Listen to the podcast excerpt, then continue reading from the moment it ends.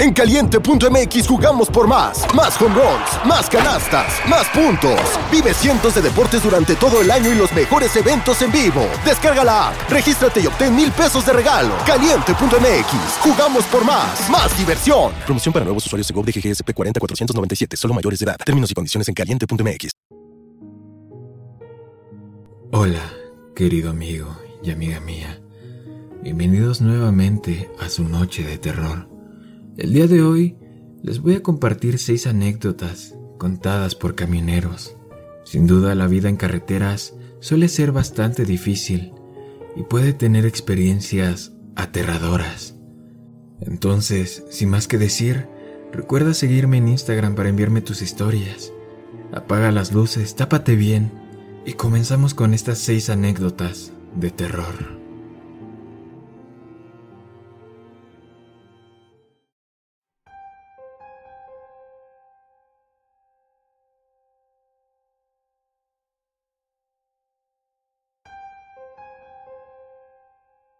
No estoy seguro si esta historia es espeluznante, pero definitivamente da mucho en qué pensar. Mi padre era camionero en África Oriental en los años 80 y principios de los 90. Durante los años previos al genocidio de Ruanda, mi padre estuvo de paso por ese lugar.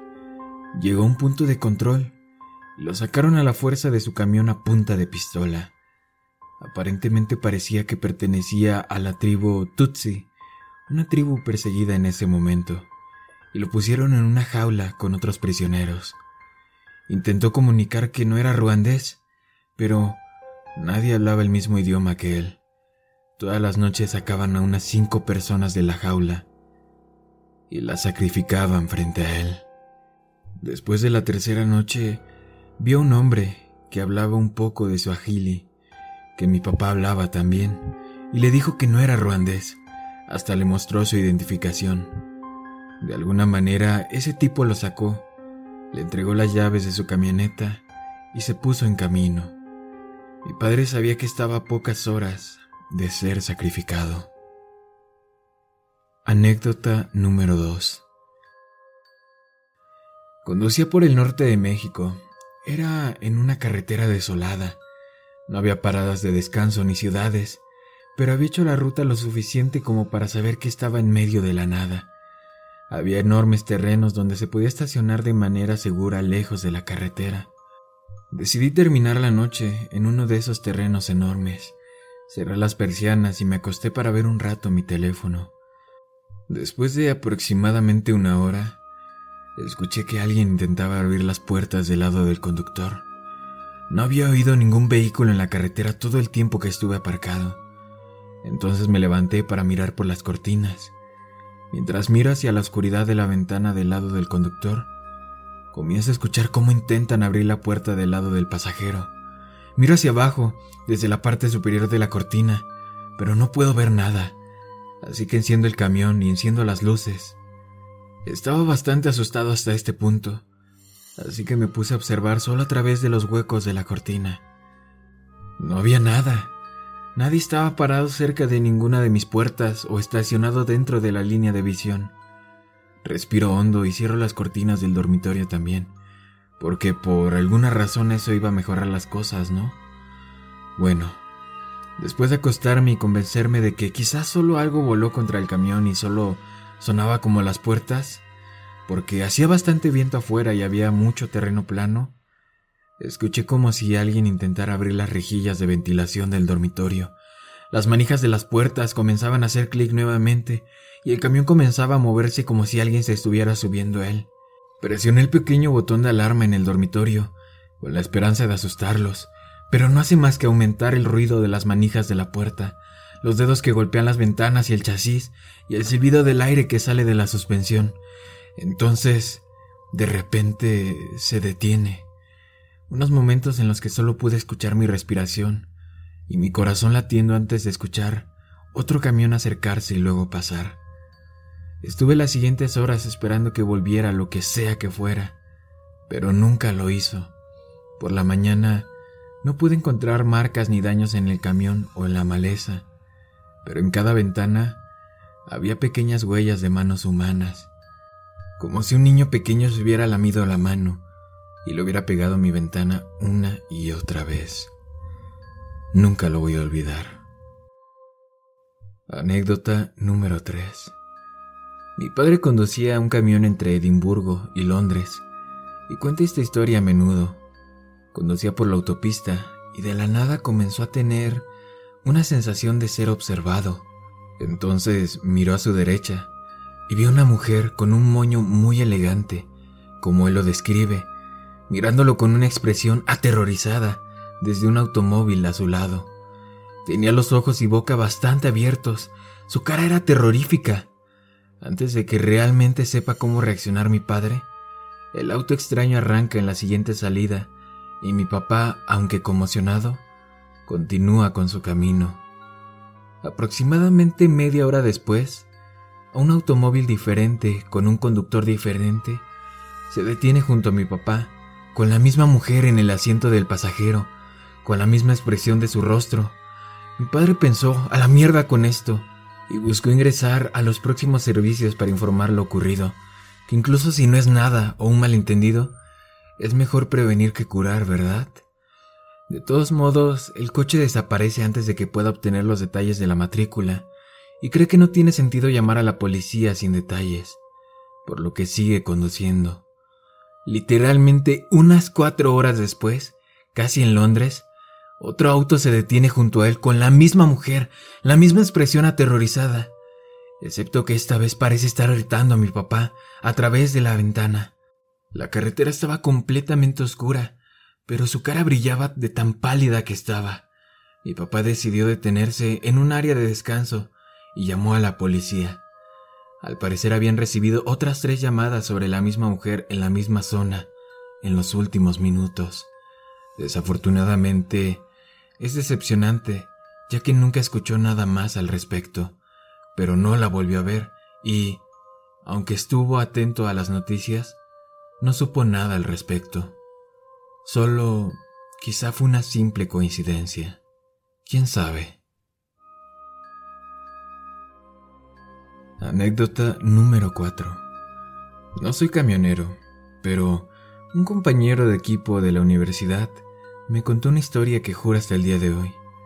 Él y su novia conducían a altas horas de la noche, en una carretera de dos carriles a través de las montañas, había estado en una fila de automóviles detrás de un camión de 18 ruedas durante varias millas. Su novia se quedó dormida y él estaba buscando algo para escuchar en la radio. Solo una estación llegó lo suficientemente clara como para ser tolerable, así que la escuchó. El DJ entró y dijo algo como, las estrellas brillan mucho en las montañas esta noche. Si está conduciendo por ahí, deténgase y eche un vistazo.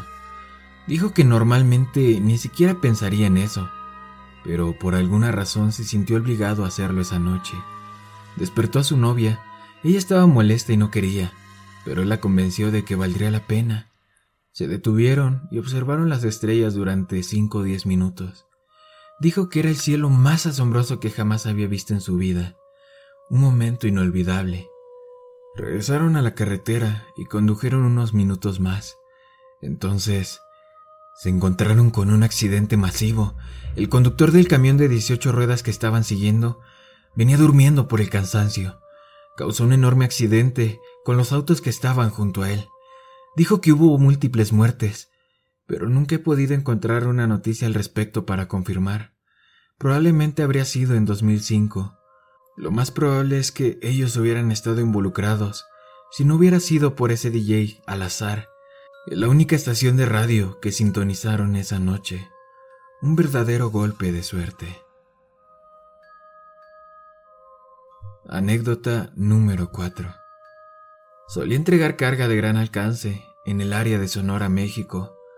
Una noche, alrededor de las 2 a.m., estaba entregando una pieza de tractor particularmente valiosa que una granja necesitaba desesperadamente para el día siguiente. Empecé a sentir algo de sueño pero realmente no me molestó, porque había pasado por eso cientos de veces antes. Cualquiera que haya conducido a través de largos caminos sabe que las carreteras totalmente planas te hacen perderte en ellas. Es algo fácil ver cosas en el camino que están lejos, incluso de noche. Entonces, noté algo largo en el camino que abarcaba todo mi carril. Aproximadamente a media milla frente a mí, disminuí un poco la velocidad y me preparé para moverme al carril opuesto. Pensaba que era una llanta reventada o algo así. Cuando me acerqué, noté que eran dos personas, recostadas de pies a cabeza en todo el carril, con las manos en la nuca. Me desvié hacia el otro carril, evitándolos con éxito, y me detuve casi por completo, pero no se movieron ni una pulgada. Estaba a punto de retroceder y revisarlos, cuando recordé una historia que me contó un viejo colega mío de barba gris. Me dijo que en ciertas áreas remotas la gente se recuesta en medio de la carretera y espera que alguien detenga su automóvil o un camión para ver qué sucede. Es en ese momento que los hombres tirados en la carretera junto con cualquier otra persona que se encuentra escondida en los arbustos cercanos le darán una paliza al conductor y robarán su vehículo dejándolo en medio de la nada. Decidí no retroceder, y cuando las dos personas en el camino me vieron volver a poner mi camión en marcha y alejarme, ambos se levantaron y corrieron hacia mí. Pude ver cómo dos sujetos se colgaban de mi cabina. Sabía que me harían daño. Entonces empecé a mover de forma brusca el camión y acelerar. Solo pude escuchar cómo me disparaban a lo lejos. Sin duda, la peor experiencia de mi vida. Llamé a la policía y les expliqué lo que pasó, pero estábamos tan lejos de la civilización que dudo que hicieran algo. Gracias a ese viejo de barba gris, conseguí conservar mi camión, mi trabajo y mis dientes. Anécdota número 5 Alrededor de 2006, conducí una plataforma. Recogí una carga de material de construcción, paneles de yeso, techos, no recuerdo pero estaba preempaquetando en cajas y recuerdo que tuve que usar protectores de correa en la carga. Estaba en una carretera gigante, perdido en mitad de Argentina. Se requiere lona para este tipo de viajes, así que amarré todo, tapé la carga con lona y dejé la base. Cerca de 5 kilómetros por la carretera, en medio de un bosque en una carretera de dos carriles, me doy cuenta de que mi lona ondeaba con el viento. Encontré un arcén ancho, me detuve para arreglarlo. En ese momento me percaté de que simplemente había hecho un trabajo de mierda cubriendo la carga y decidí volver a hacerme un lado de la carretera. Desabroché todas las correas elásticas, arrastré las lonas, las volví a enrollar, subí a la carga y comencé a desenrollar las lonas nuevamente sobre la misma. De repente veo un tipo caminando por el mismo lado de la carretera en la que estoy, viniendo hacia mi camión. No pienso en nada más que vigilarlo porque estoy en medio de la nada. Continué con lo que estaba haciendo. En el momento en que tengo las lonas colocadas y estoy bajando para comenzar a enganchar las correas elásticas, este tipo se está acercando más a mí, lo suficiente como para prestarle más atención a él que a mi carga. Agarro mi barra del cabrestante y la coloco en el remolque donde estoy trabajando por si acaso barra de metal sólido de 3 kilos y aproximadamente 2 metros de largo, afilada en una punta, que se usa para apretar correas y cadenas, etc. El tipo llega a mí, y lo primero que noto es su cabello. Era un completo desastre, totalmente irregular, como si intentara cortarse el pelo del mismo y tuviera un ataque de ira en el mismo proceso. Lo siguiente que noté fueron sus ojos, que solo puedo describir como apagados. Esos malditos ojos eran casi completamente blancos. No pensé que estuviera borracho o drogado ni nada, pero también me dio la clara impresión de que no estaba bien. Su ropa estaba sucia y mal cuidada, con tenis blancos. Recuerdo que no tenía cordones en un zapato y la lengüeta estaba notablemente fuera de su lugar. Se detiene a mi lado, espera hasta que lo reconozco y simplemente dice, Tengo un largo camino. Yo le respondo, en efecto, amigo, lo tienes. Estábamos en el medio de la nada, dejando en claro que no hay paseo para tener aquí. Él asiente, comienza a caminar a mi lado y continúa su camino. Se detiene cerca de la puerta del conductor de mi camión y se da la vuelta, vuelve a mí y repite lo mismo. Tengo un largo camino. En ese momento le explico que no puedo llevarlo. Seguro eso es lo que quería Entonces pido disculpas por no poder ayudarlo, y él parece aceptarlo. Se da la vuelta y se va. Esperé a que se alejara un poco de mi camión y comencé a trabajar para terminar el trabajo de la lona. Todavía lo vigilo y en efecto, se está alejando de mí. Mientras pongo la última de las correas elásticas, miro de nuevo para ver dónde está el sujeto. Pensé que estaría más lejos, pero vi cómo se dio la vuelta para dirigirse nuevamente hacia mí, a unos 30 metros frente a mi camión, regresando a mi dirección. Parece que está hablando por teléfono celular. Tiene la mano en la cara y apenas puedo distinguir cómo mueve su boca. Su otra mano se mueve como si estuviera conversando con alguien.